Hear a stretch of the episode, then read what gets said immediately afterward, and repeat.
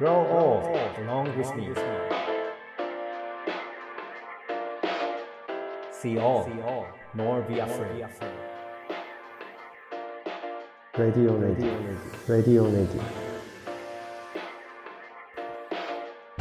レディオネイティブへようこそ NPO 法人フィールドアシスタントの村上祐介ですネイティブ編集長の今井翔ですこの番組はネイティブを知るさまざまなゲストをお呼びして暮らしをつなぎ続けるためのヒントについてお話を伺っています。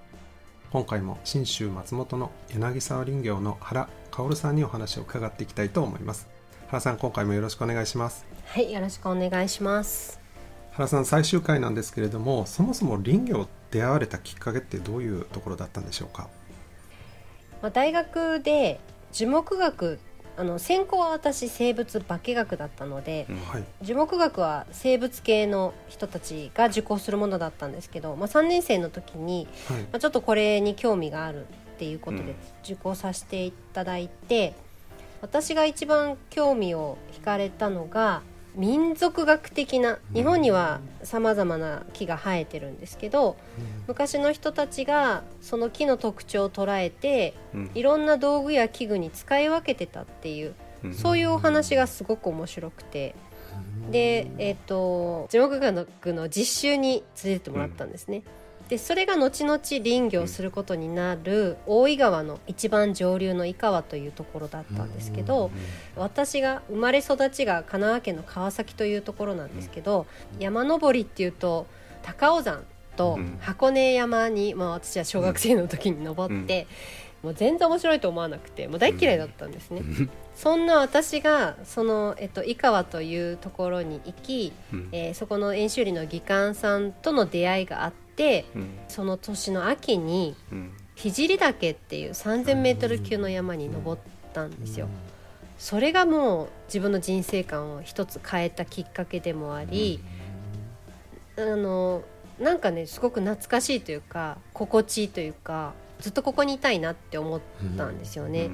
で4年生になって卒業したんですけど、まあ、環境問題に興味があったのと子供が好きだったので小学校の先生の資格でも取って環境教育を学校の世界で取り組んでいこうかなみたいに思って勉強を始めたんですけど、まあ、その時にちょっと一冊の本と出会いましてうん。でそれが「木を読む」っていうあの木を読むっていうのは今はあの製材を機械でやっちゃうんですけど、昔はそれを大きなノコギリで人がギコギコ丸太から角や板にしてったんですけどだから中の様子を外から見る読むっていう意味で、まあ、木を読むっていうふうに、まあ、言われてたんですけどでその人の聞き書きの本が、まあ、当時の私にはあの木の文化っていうものを継承してきている職人さん、まあ、そういう人たちがいるんだっていうのをまず知れたっていうこと。でそれがもう何とも奥深いし、えっと今うちの会社の理念にも言葉として残してるんですけど山と人、まあ、自然と人、まあ、木もそうなんですけどそういうものがこうお互いにこう生かし生かされているというか、自分たちが生かしてると思っているけれども生かされてるっていうなんかそういうこう自然との関わりっていうのがあったんだなっていう。だったらやっぱそれをあのきちんとこう自分自身も継承していかれるようになりたい。でしかもそこにあの語られてる職人の姿がもうめちゃめちゃかっこよかったんですね。私自身がその職人にやっぱなりたいと思ってしまってうん。木の世界になんとか入りたいと。でいろいろ探して最初はあの木工の学校のお話を伺ったんですけど、まあ、そこに入るにも2年間朝から晩まで修行しなきゃいけない。もうアルバイトをする時間がないから、2年間の生活費だけ稼いできなさいねって言われてあそうですかじゃあまあとりあえず仕事しなきゃって思った時にあの最初お話ししたその聖岳に連れてってくださった演習林の技官さんがその地元のえー森林組合に欠員が1人出たみたいだよと、まあ、事務方だったんですけどで就職したっていうのが、まあ、林業との出会い、まあ、そこで出会った70代から80ぐらいのじいちゃんたちとの暮らし仕事がものすごく面白くて、まあ、結局はそのまま20年以上林業の世界にまあ身を置くことになったっていう感じですね。はい。そうするとあのさっきおっしゃってたその本の中に出てきた人は本当にいた。っそこのおじいちゃんたちが本当にいて、惚れ込んじゃったっていうことですかね。そうですね、まあ、やっぱまたちょっと違うこう材木の職人と、うん。まあ、言うなれば山の職人っていうか、うん。でその一緒に仕事したじいちゃんたちは、うん。機械がない時代を知っている世代だったんで本当にヨッキーとノコで木を倒してたとか、うん。木材をトラックで運ぶんじゃなくていかだを組んでその暴れ川の大井川を上流から河口の島田まで運んだっていうような、うんそういう人たちだったんですよね。その話を直接本人から聞けたっていうのは、まあ、本当にあの私にとってもう宝物以外何物でもないんですけどいろいろ喋ってくれるっていうよりかは多分長くやっぱり接してそうだと思います。その時には感じなかったかもしれないですけどやっぱいわゆるこう背中で ねうん。語るじゃないですけどなんかその人からこうにじみ出てくるような、ん。なんていうのこう私たちってすごい頭でっかちで分かった気になってるけど、まあ、全然もう薄っぺらいっていうかだから私最初に一生懸命動いてるけど体もいっぱい汚れてるんですけどでも全然仕事できてないわけですよね。でワイヤーをこうしきつく締めるためにくさびを打たなきゃいけなくて、うん。そのくさびをお前作れって言われていっぱいこうコッパみたいなの渡されてもう一生懸命ナタで作っておじいちゃんに渡すんですけど全部上から落とされてこんなの使えるかって言って何がいけないのかもわからないっていうかいや言われた通りにやったつもりなんだけどなん、まあ、何も分かっちゃいなかったんですけど、うん。今は近づけましたそこに。落とされないですか？いやどうでしょう。職人のかっこよさの一つとして一つのことにずっとこう向き合っていく中で本質を見極めていくっていうかなんかそういうのがいいなって思ってたんですけど、まあ、唯一なんか続いてるのが林業ではあるんですけどなんか職人としてそこのを極めることができなかったっていうのがうん残念でもありながらでもまあそこはきっと自分の役目ではないんだろうなっていうことで今は経営とかそういうところに徹してるんですけど、うん、原さんがすごく生き生きと話されていたのがすごく印象的で、やはり民族学から入ったっていうところで、幅広く林業の様々な面を見てこられたんだなってことを感じました。The best is yet to be.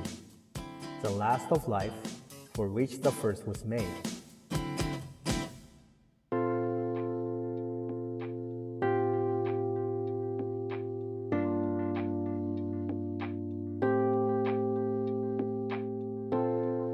原さん、これまで森に関わる様々な人と関わってこられたと思うんですけれども、これから山と共に生きる、森と共に生きる人、どういう人たちが残っていってほしいと思われますか？えーとですね私があの最近知った言葉なんですけど「自然」って自然と書いて「自然」っていう発音をしたっていう。で、あのその前に「そまみち」という一般社団法人を立ち上げてるんですけど、それは東日本大震災とかあって、まあ、やっぱ自然を人間がコントロールできるっていうのは思い上がりだよね、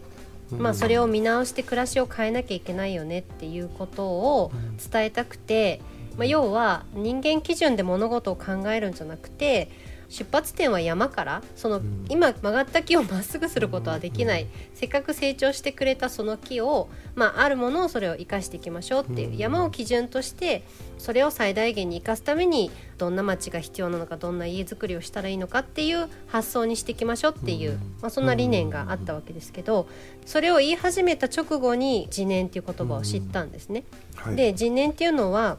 まあ、そもそも自然っていうのがネイチャーっていう言葉を、うん。えー日本語に訳した時に当てられたって聞いたんですけど、うんうんまあ、それまであった自然っていう言葉はその、まあ、欧米的なその自然をコントロールする対象として見るんじゃなくて、うんうんうん。私たちは自分自身も自然の一部だったっていうような感覚があるってそれがまあ本来の多分日本人の自然観なんだろうなって思うんですけどやっぱそれをなんかね取り戻してほしいなって思っているんですよ。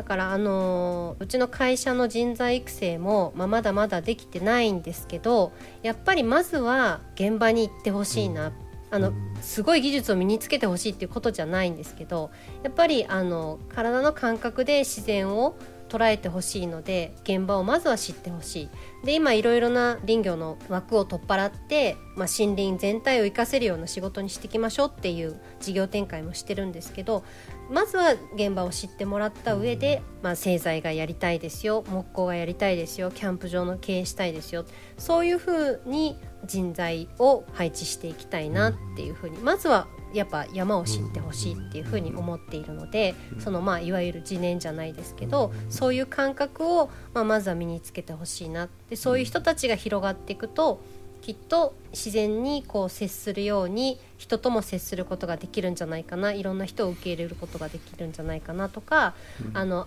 ありのままの自然の中に身を置くことであ自分らしさって何だったっけ？自分どうやって生きていきたいんだっけ？っていうのをなんか思い出してくれる。ようになってくれたらいいなって思うのでとにかくなんか仕事であっても日常であっても自然の中で山の中でもっとね皆さんに遊んでいただきたいんですよ。うん。自然に触れて当たり前に日常になってくれたらいいなっていうふうに思ってます。遊びにしろ仕事にしろその材料とかいろんなの中でもそので一人の人間ってものができることが、まあ、このこれぐらいの範囲だったとしても、うん、でもそのその中にはその次念っていうもっともっと大きな器があってその中にいるんだよ。そういう感覚を育てたいしそういう感覚を持ってることを残していきたいっていうことでしょうかね。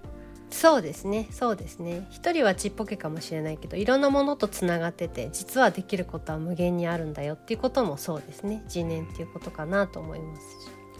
あの最後に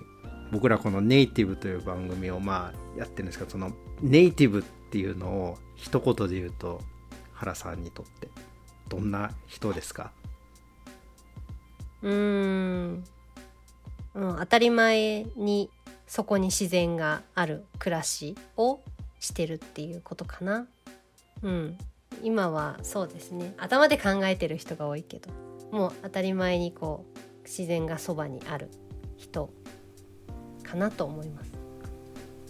最初木の話をしていただいてこう最初はすごく手がかかるけどだんだん手が離れていくっていうのはなんかこう木を育ててるっていうのが本当に人を育ててることとすごく共通してることが多いしそれがまた人を育てることでもあるっていうのがあのギブアンドテイクっていうか同じことなのかなっていうふうなことを一番感じました。ありがとうございました。